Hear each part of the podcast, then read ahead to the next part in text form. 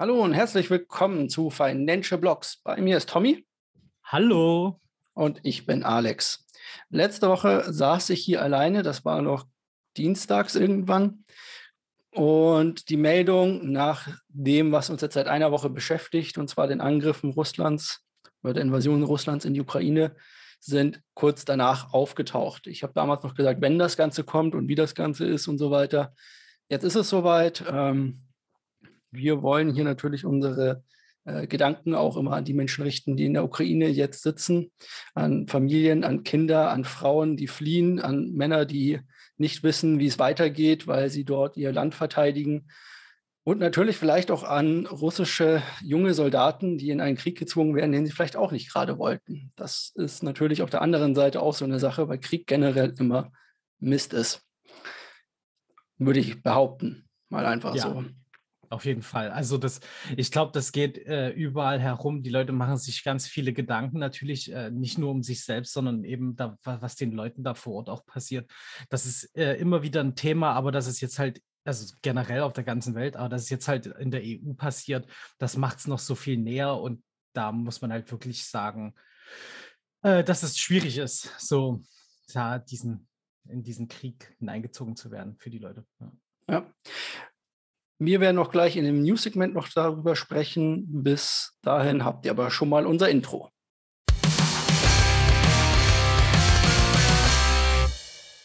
Und wie angekündigt sind wir auch direkt im News-Segment in Russland sozusagen. Ich habe hier einiges aufgetragen und wir haben eine Nachrichtenlage, die in alle Richtungen geht. Ich, wenn wir jetzt hier sitzen würden und jede Nachricht der letzten Woche besprechen würden, dann wären wir hier in einem Zwei-Stunden-Podcast. Das wollen wir euch nicht antun. Ich habe mal so ein bisschen was rausgesucht.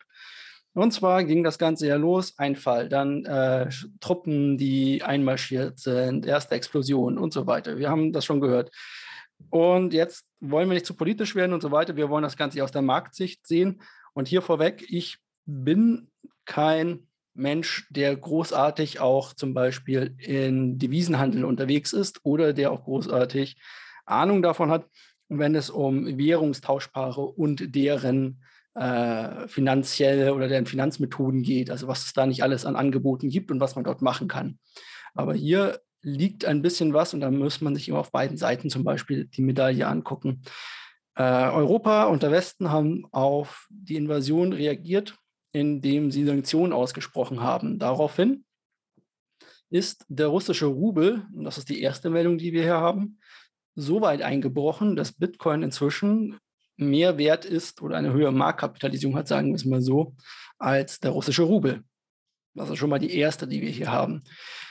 Im nächsten Fall, als sobald die äh, Banken sanktioniert wurden, schossen Kryptowährungen und vor allem Bitcoin in einer Rallye nach oben. Das ist so die nächste Meldung, die wir hier haben im russischen Segment, sage ich mal.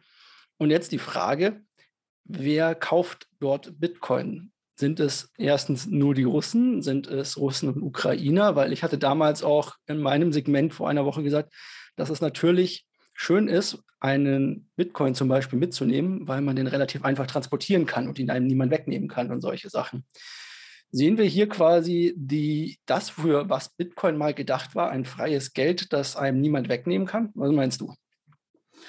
Ist auf jeden Fall eine Theorie, also die, die für mich auch sehr greifbar ist. Also wenn man sich jetzt auch das anguckt, die Ukraine ähm, fokussiert sich immer mehr darauf, auch Spenden in die Richtung einzusammeln, eben damit, falls es dann wirklich zu einer kompletten Übernahme durch Russland kommt, äh, die, die Leute trotzdem Geld haben, über was sie, über das sie frei verwalten können, was sie frei nutzen können. So, und deswegen denke ich auch, dass da halt ein riesengroßer ähm, Punkt mit reinspielt. Was da eher gegen, ein Gegenargument ist, ist jetzt zum Beispiel, dass viele Börsen, äh, Kryptobörsen, den Handel für Kryptowährungen in Russland aussetzen. Das heißt, viele, viele Leute in Russland und vor allen Dingen die Geldgeber kommen gar nicht ähm, dazu, ihr Fiat in, in äh, Bitcoin oder so umzutauschen. Das würde so ein bisschen dagegen sprechen. Ist ja jetzt natürlich die Frage, über welche Schienen das dann wie läuft. Ich glaube, das Ganze, dieses diese, dieser ganze Konflikt und auch wie sich da Krypto ringsherum strukturiert. Man liest es ja auch in den Nachrichten dazu, also selbst äh, die Tagesschau und so weiter und so fort hat darüber berichtet, dass es passiert. Ich glaube, das zieht einfach nochmal Fokus auf die Kryptowährungen und dann bedingt eine das andere und dadurch kommt es dann eben auch zu diesem Aufwärtstrend, den wir jetzt erlebt haben. Ich glaube auch, dass es hier nicht darum geht, dass Putin sich zum Beispiel an irgendwelchen Sanktionen vorbeimogeln will mit Bitcoin. Ich glaube, so ja. weit ist Bitcoin zum Beispiel noch nicht oder Kryptowährungen generell noch nicht, dass man irgendwie ganze Staaten darauf laufen lassen könnte, sozusagen. Ich glaube, dass es hier vor allem junge vielleicht sind, junge Ukrainer, junge äh, Russen, die ihr Geld oder sich denken, na gut, wenn ich halt ähm, mein Geld nicht hier aufbewahren kann oder es hier einen Wert verliert, dann tausche ich es halt eben über irgendwelche Wege in Bitcoin um, weil sollte ich tatsächlich doch irgendwie hier weg müssen oder mal was irgendwo kaufen müssen, dann kann ich Bitcoin jederzeit halt in irgendwas anderes zum Beispiel umtauschen. Das ist eine der Sachen, die wir haben. Na, man muss halt auch da wirklich halt auch betrachten, dass ja dieser Ausschluss vom SWIFT-System ähm, von Russland da auch mit reinspielt. Also du hast natürlich auch äh, Familien im Ausland, die jetzt gerade eben ihren Familien in den betroffenen Gebieten Geld rüberschicken wollen. Wenn das eben über so klassische Sachen wie jetzt das SWIFT-System nicht mehr funktioniert, dann muss da nach Alternativen gesucht werden. Ganz klar. Genau, also ich glaube, hier hat Bitcoin tatsächlich mal gezeigt, dass es vielleicht tatsächlich für das, für was es mal gedacht war, leisten kann, und zwar ein freies Geldsystem zu sein so frei, dass es vielleicht auf beiden Seiten genutzt wird, ist jetzt dahingestellt. Aber es ist nun mal unparteiisch und politisch, genauso wie wir es ja eigentlich sind. Ähm, und deswegen ist das quasi eine Sache, wo wir sagen, ja, hier zeigt Bitcoin, was es wirklich leisten kann oder Kryptos generell, was sie halt leisten können als freies System, das oder vor allem natürlich Bitcoin mit seinem dezentralen Ansatz als einziges wirkliches dezentrales Gut sozusagen, wenn man das so sagen möchte. Ich habe noch ein paar Sachen und zwar, dazu kommen wir später im Markt, die ziehe ich aber jetzt hier einfach mit rein. Und zwar, wir haben jetzt diesen riesigen Auf, diesen riesigen Aufmarsch gesehen, das steht auch nicht bei uns drin, aber morgen haben wir John Powell von der FED, der seine äh, ersten oder der seine äh, Vorträge quasi bringt oder seinen ersten Vortrag bringt, der heiß erwartet wird von der Börse. Und zwar dazu, was passiert, wenn er oder ob die Fed, die American Zentral, die amerikanische Zentralbank quasi die Zinsen anhebt.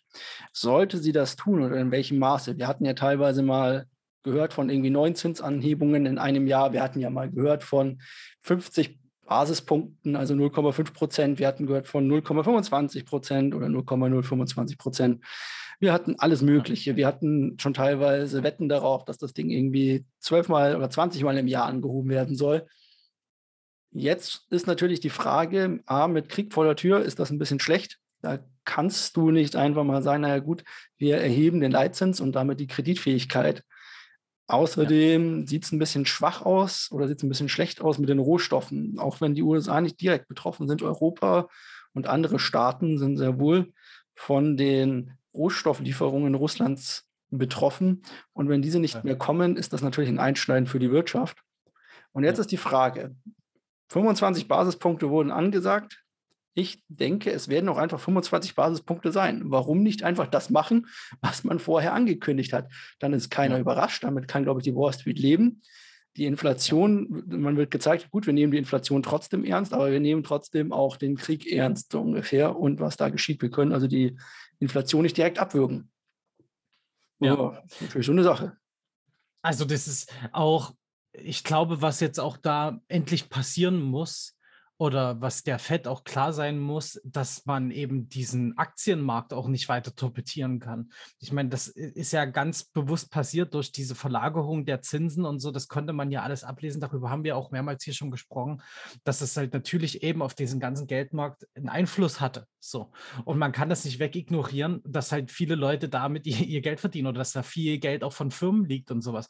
Das muss eben genauso funktionieren wie auch das Inflationsthema. Das ist keine einfache einfache ähm, Sache, die man da jetzt als Aufgabe hat, die man irgendwie klären können muss. Aber das wirklich einfachste ist, so wie du es auch gesagt hast, einfach das machen, was man vorher angekündigt hat.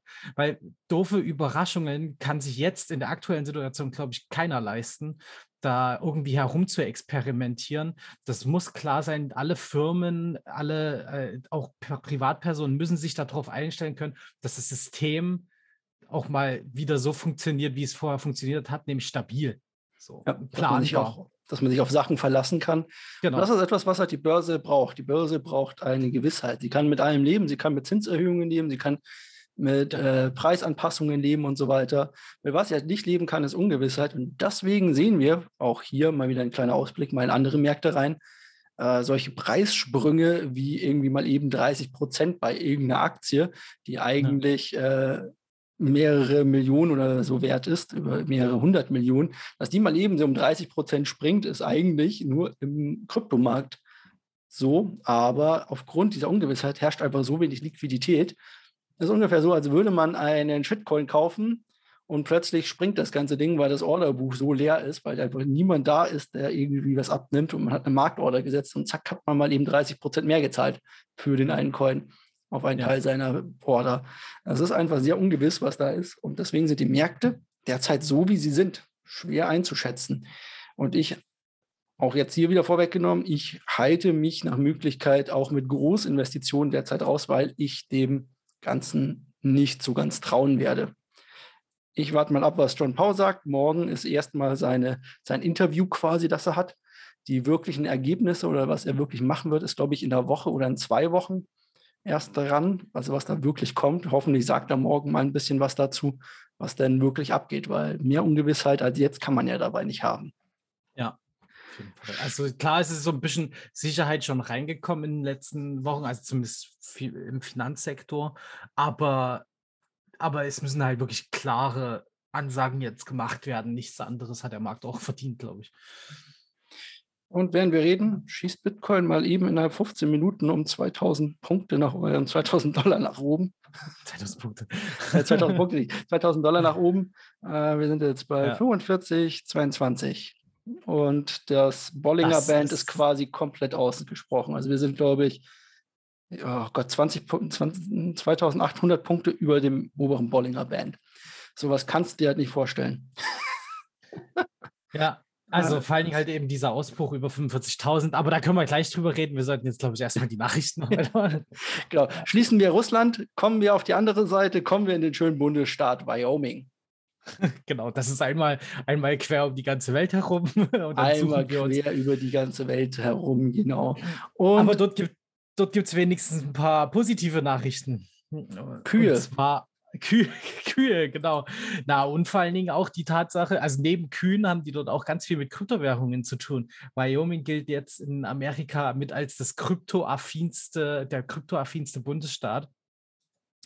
Und die haben sich jetzt gedacht, na, wir machen da jetzt, werden noch affiner und bringen mal ein Gesetz raus, wo wir vielleicht die, einen Stablecoin einführen wollen oder das Nutzen eines Stablecoins legalisieren wollen.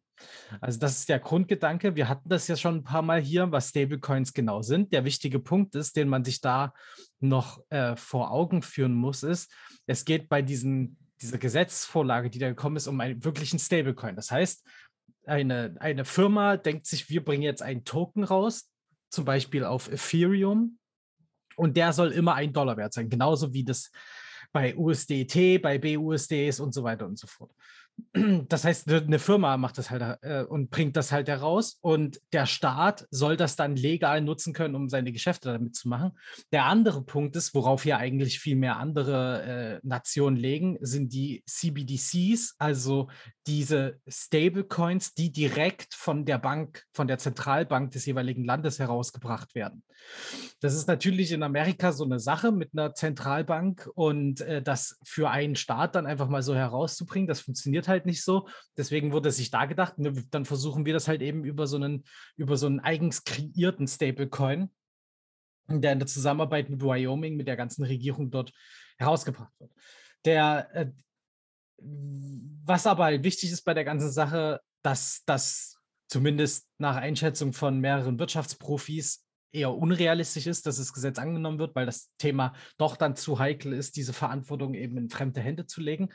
Aber trotzdem finde ich es erstmal ein gutes Zeichen. Und vor allen Dingen halt die Senatorin von Wyoming ist da sehr bullig, was Kryptowährungen angeht. Da kann man wirklich noch hoffen, was da in nächster Zeit kommen könnte. Ja, ich habe Wyoming immer noch irgendwie als einen verschlafenen Midweststaat oder irgendwo mittleren ja. Staat irgendwo drin. in dem wahrscheinlich tatsächlich mehr Pferde und Kühe leben. Also entschuldigt, wenn ich da jetzt falsch liege, aber irgendwie an sowas habe ich den, das Ganze noch immer ja. im Kopf.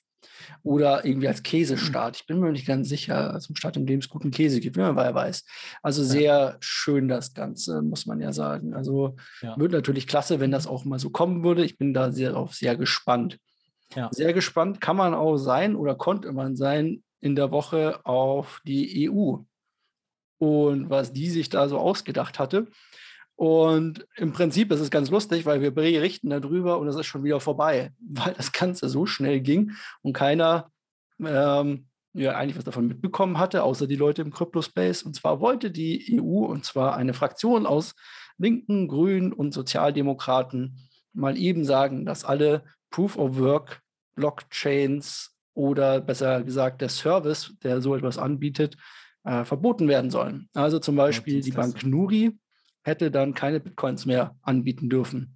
Oder auch die Sparkasse, die das ja immer noch möchte, oder sonstige Banken hier in Deutschland hätten dann auf einmal gesagt, na gut, wir dürfen euch keine Aufbewahrungsmöglichkeit mehr geben, wir dürfen euch keine äh, Möglichkeiten mehr geben zum Kauf oder sonstige Sachen. Alles, was quasi an Service in der EU mit Bitcoin oder Proof of Work, da zählt auch noch Ethereum dazu zum Beispiel, äh, wäre dann verboten gewesen. Das war natürlich ein kleiner Aufschrei. Und so schnell wie dieser Satz in dem sogenannten Mika-Kompromissentwurf des Europäischen Parlaments drin stand, ist dieser auch wieder daraus verschwunden und kommt jetzt erst einmal nicht mehr. Warum sage ich erst einmal nicht mehr?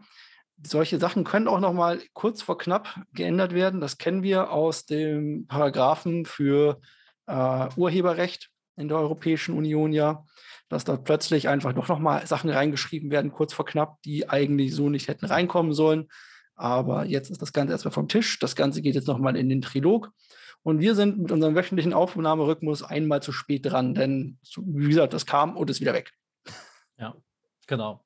Also diese, äh, ich fand aber wirklich diese ganze Diskussion äh, ringsherum ein bisschen spannender mitzuverfolgen als diese Ankündigung selbst an sich. Für mich war das eigentlich relativ klar, dass es dass es, äh, naja, zurückgehalten wird. Dafür sind die konservativen Parteien innerhalb der EU schon noch zu stark vertreten und die wollen das ja alle, dass da ähm, das auch weiter genutzt wird.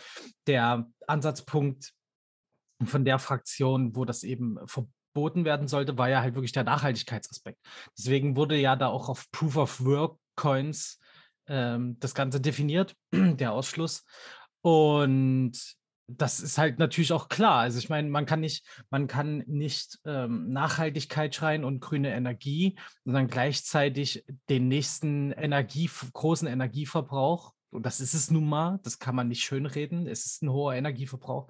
Den kann man nicht einfach so durchwinken. So, da muss es irgendwelche Probleme geben. Was ich dann halt aber wirklich ganz, ganz cool fand, als da mal äh, die Emotionen ähm, ein bisschen abgeflacht sind, ist, dass dann halt eben geguckt wurde, wie kann man denn dann realistisch das umsetzen? Also wie arbeitet man miteinander, anstatt irgendwas einfach zu verbieten?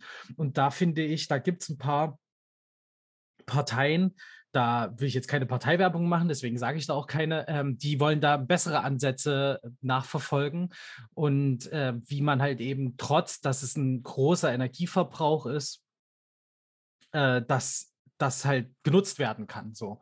Und das finde ich eigentlich viel, viel wichtiger. Und ich glaube, da, da geht jetzt auch die Diskussion dahin. Ich fand es auch interessant, dass es wirklich genau in dem Augenblick vom Tisch war, als es hieß, die Ukraine braucht unbedingt Bitcoins als Spenden. Ähm, das wird wahrscheinlich, glaube ich, auch noch ein Thema gewesen sein, weswegen da nicht irgendwie über Verbote gesprochen wurde. Also was damit auf jeden Fall reingeschlagen hat. Fand ich interessant. Und gilt jetzt natürlich abzuwarten, wie das jetzt dann in Zukunft wird, weil an diesen, das hat ja die äh, Frau Lagarde äh, gesagt, dass da mit Hochdruck dran gearbeitet werden muss. Und ich selbst mit jemandem, äh, der ein Gewerbe in dem Bereich aufbaut oder schon hat, der freut sich über Regulierungen. Also damit halt dann klar ist, was darf ich machen und was nicht. So, da geht es ja nicht nur rein um Verbote, sondern halt eben auch um klare Richtlinien schaffen. So. Und das ist für viele wichtig. Und ich kenne viele Leute, die in den Startlöchern sitzen und endlich eine Firma losstarten wollen, aber sich nicht trauen, weil die Gesetze dafür fehlen. Oder dass er teuer ist, sich über diese Gesetze zu informieren, muss man ja auch mal sagen, so ungefähr. oh ja, oh ja, das stimmt. Man schön viel mit Anwälten und sonstigen Leuten verbringen und die ja. kosten nun mal auch Geld. Hoch, hochgradige Spezialisten, die das ja. seit zwei Monaten machen, so, aber naja, man hat dann ja auch keine Wahl. Also ich meine, das, man kann, findet jetzt nicht an jeder Tür jemanden, der einem dazu kompetente und auch vor allen Dingen rechtskräftige Aussagen tätigen kann. Das ist so ein Punkt. Sollten Sie so ein Haus finden, wo man das an jeder Tür findet, bitte melden Sie sich bei uns quasi. Ja, auf jeden Fall, bitte gern. bitte melden kann man sich auch, wenn man den Herren Satish Sachi Kumbani irgendwie so findet oder besser gefunden hatte. Denn dieser werte Herr droht eine Haftstrafe von 70 Jahren. Aber warum denn das Ganze? BitConnect. das, den, diese, diesen Namen werden wahrscheinlich mehr Leute kennen, vor allem aus dem Kryptobereich. Äh, genau, Satish Kumbani wird es, glaube ich, ausgesprochen, ist der, der Drahtzieher hinter BitConnect gewesen. Der BitConnect für alle, die das nicht mitbekommen haben oder die da auch in der Zeit nicht unterwegs waren, das war 2017 ähm, so ein extrem großes Schneeballsystem. Da wurde damit geworben, dass man hier sein Geld anlegen kann, seine Bitcoins. Die überweist man einfach da in eine Plattform rein und dann bekommt man täglich teilweise bis zu ein Prozent. Täglich, das muss man halt dazu sagen. Und da wurde damit geworben, na, im Hintergrund gibt es so äh, äh Bots, die damit handeln, Software, die automatisiert das hin und her schiebt und dadurch werden entstehen Gewinne. In Wirklichkeit war es ein riesengroßes Schneeballsystem. Seitdem sind auch so Krypto-Trading-Bots sehr verpönt, weil das nämlich so riesengroß war und so ähm, breit gefächert wurde. Ähm, aktuell steht, glaube ich, bei der Anklage ungefähr 2,4 Milliarden US-Dollar Schaden. Milliarden, ja. muss man betonen, ja. ähm, Schaden im Raum. Das ist unvorstellbar. Und die haben das ja über ein Jahr lang hinweg gezogen, das, ähm, das aufrechtzuerhalten. Und deswegen haben die so viel Kredibilität bekommen und da Leute reingezogen in die ganze Sache. Genau. Aber das, äh, das System dahinter, aber dem, äh, dem netten Herrn, der da als Drahtzieher ähm, steht, der, dem steht jetzt ein Anklagepunkt auf die Stirn geschrieben, äh, die da sagt 70 Jahre Gefängnis. Das ähm, ist überfällig, finde ich. Findest du? Ja, find, kann, man, kann man so sagen. Also ob es jetzt ja. wirklich 70 Jahre wären, das ist erstmal der Maximalbetrag, ja. den er haben könnte. Ja. Aber es wird wahrscheinlich nicht dazu kommen. Also nehme ich mal nicht an, auch wenn es bei 2,4 Milliarden natürlich einiges ist. Aber ihm werden unter anderem Überweisungsbetrug, Verschwörung und Manipulation von Rohstoffpreisen, Betrieb eines nicht lizenzierten Geldübermittlungsgeschäftes und Verschwörung zur internationalen Geldwäsche vorgeworfen. Das ja. klingt halt schon ziemlich übel, muss man so sagen. Und da bin ich Fall. auf jeden Fall gespannt, was dabei rauskommt. Ich glaube, bis heute kann man wahrscheinlich dieses BitConnect irgendwo im Internet auf YouTube finden und solche ja. Sachen.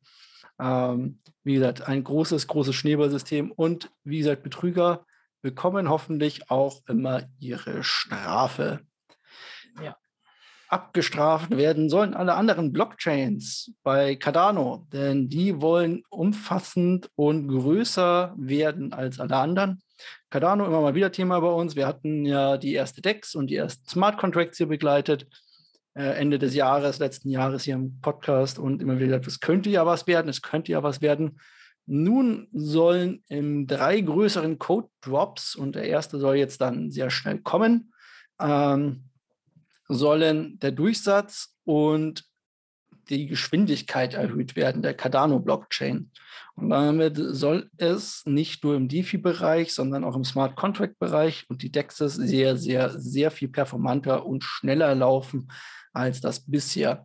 Warum ist das interessant? Weil Cardano immer noch eine der größten Blockchains ist, die bisher mit einem, also mit einem riesigen äh, Fanhaufen dahinter, die bisher aber, ich sag mal, immer ein bisschen hinterherhängt, hinter dem Use Case, den sie gerne hätte.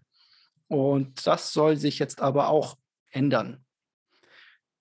Ja, also höher, schneller, weiter und ja. hoffen wir, dass Cardano dort gut drauf zu sprechen ist oder bald gut drauf zu sprechen ist, weil es wird Zeit, dass dort mal irgendwas Neues passiert wieder. Auf jeden Fall. Also wir haben es ja wirklich halt auch echt oft gehabt hier in dem, in dem Podcast, dass Projekte, die nicht liefern, meistens abgestraft werden über kurz oder lang, egal wie groß da die Community ist. Und ich gönne es allen Investoren, die da investiert sind, dass das gut läuft. Dass es angeht. Ja, gut laufen tut es auch bei etwas anderem. Und zwar mal wieder bei Luna, würde ja. ich annehmen. Äh, wir haben Luna jetzt, ich glaube, hoch und runter gesprochen und sind beide wahrscheinlich sehr große Fans darüber. Ja. Und es gibt immer noch schöne 19 Prozent und auch dort wurde wieder was aufgestockt. Und es gibt hier nicht nur neues Allzeithoch, sondern es gibt auch neue News, die es wahrscheinlich zu diesem Allzeithoch mitgeführt haben. Ja, genau. Also, und zwar haben die bekannt gegeben, die Terra Foundation, die, die dahinter steckt, dass jetzt für, ähm, für UST, was so der Stablecoin ist, da war es ja bis jetzt immer so, dass da Luna genommen wurde, um diesen Stablecoin zu decken. Also, wie das halt eben bei anderen Sachen ist, mit ähm, da dass da reale Dollar dahinter liegen oder wie jetzt in der Schweiz, dass da Firmen kommen, die Gold ähm, den Goldwert dahinter gelegt haben. Für jeden einen Dollar gibt es auch dementsprechend einen Dollar in Gold. Und bei Terra ist es mit dem Coin Luna gewesen und jetzt haben die das erweitert und zwar mit Bitcoin. Hm. Und mhm. das ist sehr bullig gewesen für alle anderen, weil das halt der ganzen Situation nochmal mehr Kredibilität verliehen hat. Und dadurch ist das Netzwerk halt interessanter wird auch für Leute, die jetzt nicht nur auf Luna pokern. Also Luna war ja quasi der hauseigene Token, auch der eigenen Chain, den man da hinterlegen konnte, um dann sich für den gleichen Wert sozusagen Luna-Tokens oder, oder UST quasi zu leihen sozusagen. Also man hat quasi ja. irgendwann mal hat man mit irgendwas Luna gekauft und diesen Wert hat man dann quasi sich dort auszahlen können. Das hatten wir jetzt hier schon haufenweise und das ja. konnte man dann wieder in einen Pool reinlegen, sozusagen, auch wieder. Und dann wurden daraus Gewinne, und zwar wieder diese 19 Prozent, von denen wir ja auch schon häufiger gesprochen haben, was immer noch unglaublich ist auf einen schicken Stablecoin.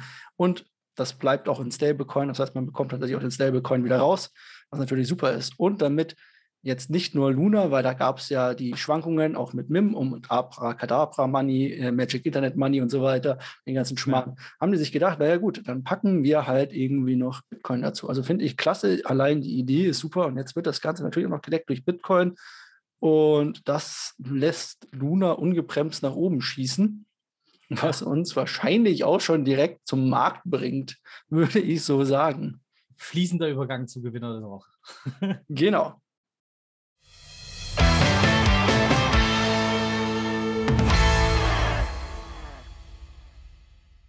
Ja, und wie angekündigt, der Gewinner der Woche, Luna mit Maim, ich glaube knapp, sind das jetzt 50 Prozent? Ich habe gerade nicht drauf geguckt. 50 Prozent die Woche zugelegt.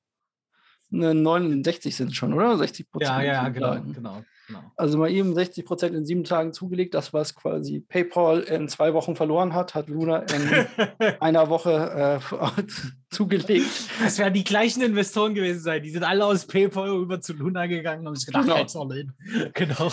genau. Und äh, im 30-Tages-Chart ist Luna jetzt bei knapp 92,9 Prozent. Ich weiß gar nicht, ob das stimmt, aber muss ja, ja stimmen hier quasi. Also wahnsinnig hochgeschossen.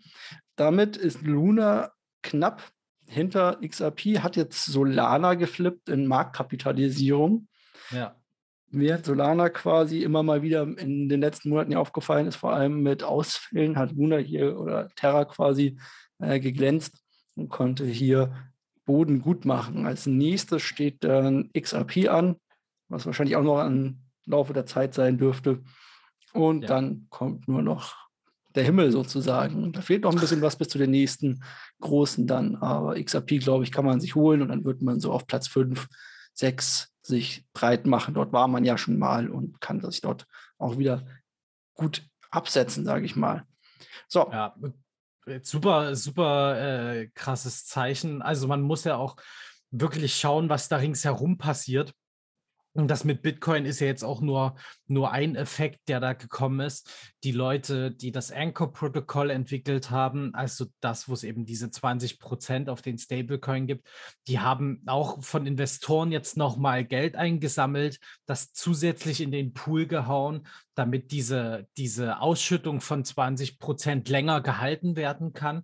Damit kann man sich auch ewig lange belesen, wie das denn genauso funktioniert. Die Grundsatzidee ist ja dafür, davon, dieses Silicon Valley-Kapitalismus, dass man sagt, man will alle anderen Anbieter outperformen und dafür wahrscheinlich sogar Minus machen über Jahre hinweg, aber eben, dass dann alle Leute dorthin schwenken und dann auch dort bleiben.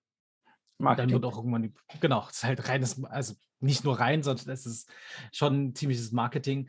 Äh, genau, aber eben, genau, und die sammeln halt wirklich von Woche zu Woche immer mehr Gelder ein. Letztens auch wieder 400 Millionen mal dort eingesammelt und in den Pool geschmissen. Das ist schon, das ist schon krass. Ähm, und da sieht man auch, wie ambitioniert die Leute sind und da hinterher sind und die liefern da einfach ab. Also das muss man halt wirklich sagen. Das schaffen äh, viele andere Blockchains nicht. Ja, und zwar immer wieder. Es gibt ja auch noch mehr. Man kann ja nicht nur auf der, wir sprechen zwar immer vom Anchor-Protokoll, aber es gibt ja auch noch das Mirror-Protokoll quasi, wo man Aktien-Token kaufen kann und dort mhm. auch Short und Long setzen kann auf Strategien und solche Sachen. Da gibt es jede Menge Sachen, die man machen kann. Man könnte auch seine UST nehmen und die äh, Sicherheiten, die man dort hat, nochmal verkaufen und solche. Da gibt es so viel, was man machen kann, ähm, um sich eine Strategie auszudenken, die einen vielleicht mehr bringt oder weniger bringt, das weiß man natürlich nicht, das sind Strategien, aber es ist schon mhm. sehr interessant, wie tief man da reingehen kann, finde ja. ich. Ja, auf jeden Fall. Generell unsere Ausblicke zum Markt. Ich weiß nicht, wie du drauf bist. Ich habe vorhin schon gesagt, ich bin vorsichtig, weil mir das Ganze in Zeiten von Krieg und unwissentlicher äh, Rohstoffknappheit und so weiter zu schön ausschaut. Mal eben 16 Prozent auf Bitcoin in den letzten 30 Tagen, allein davon in den letzten sieben Tagen 14 Prozent und der ganze Markt ähm, hochgehen sozusagen. Und wir haben ja gerade schon darüber gesprochen, Bitcoin zieht wahnsinnig nach oben. Natürlich, Bitcoin ist dafür gemacht worden, um in Zeiten von Krisen ähm, verfügbar zu sein, sage ich jetzt mal. Aber mir macht es den Anschein hier, als wären der sichere Hafen quasi Bitcoin. Aber mich macht es bei vielem anderen stutzig. Jetzt vielleicht nicht unbedingt Luna, aber wenn ich mir angucke, dass äh, hier zum Beispiel Ethereum teilweise wieder über die 3000 lag und natürlich danach auch wieder runter ist, aber solche Sachen. Ich bin vorsichtig, weil ich dem Braten nicht traue. Ich muss abwarten, was John Paul sagt. Ich muss abwarten, was die FED sagt und vielleicht auch noch ein paar Marktdaten dazu, wie denn die Zukunft dazu kommt. Was meinst du?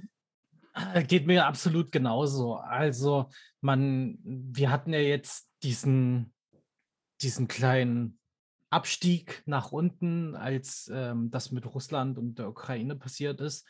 Danach hat Bitcoin sich extrem schnell erholt das kam so überraschend für viele Leute, weil eben SP 500 und Nasdaq, also die großen Indizes im klassischen Aktienmarkt, weiter am Schwächeln sind und viel länger gebraucht haben, um ansatzweise sich zu erholen. Und Bitcoin war zack wieder auf Normalstand und hat dann halt übers Wochenende, übers letzte auch noch weiter also angezogen.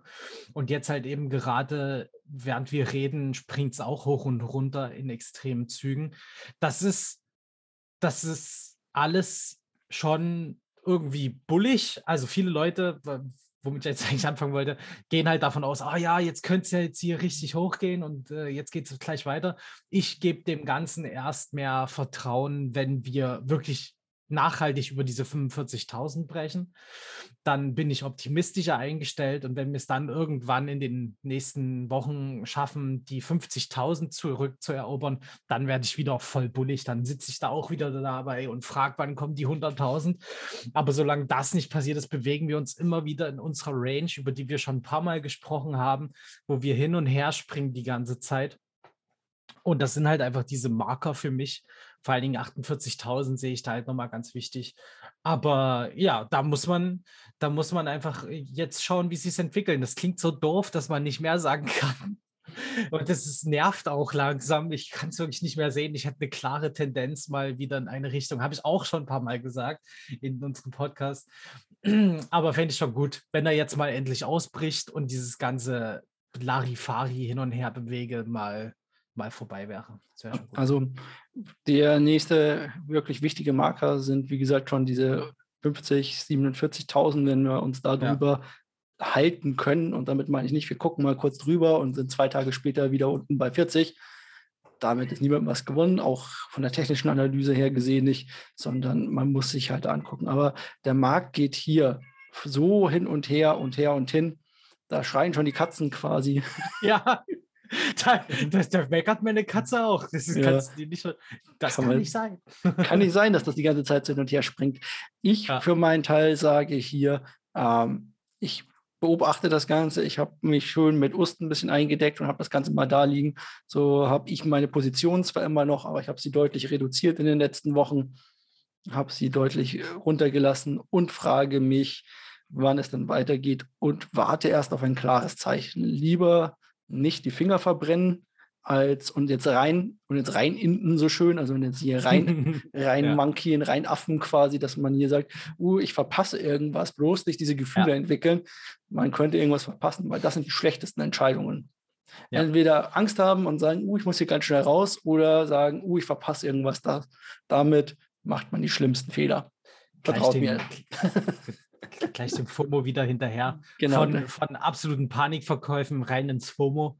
Ähm, äh, das ist, also man muss, und das sagen wir ja auch oft genug, man muss sich einfach eine Strategie setzen, einen klaren Plan machen, wie will ich investieren, wie will ich was, wie will ich was machen. Und dann kann man auch cool bleiben und dann kann man auch einfach mal ein paar Wochen sein lassen und nicht auf die Charts gucken oder sowas, sondern guckt dann eben erst nach den wichtigen Punkten wieder um. Und um sich darüber zu unterhalten, gibt es ganz, ganz viele ähm, Gruppen überall bei Telegram, Discord, was weiß ich nicht, Facebook soll, soll auch sogar noch welche geben, habe ich gehört, wo man sich darüber austauschen kann.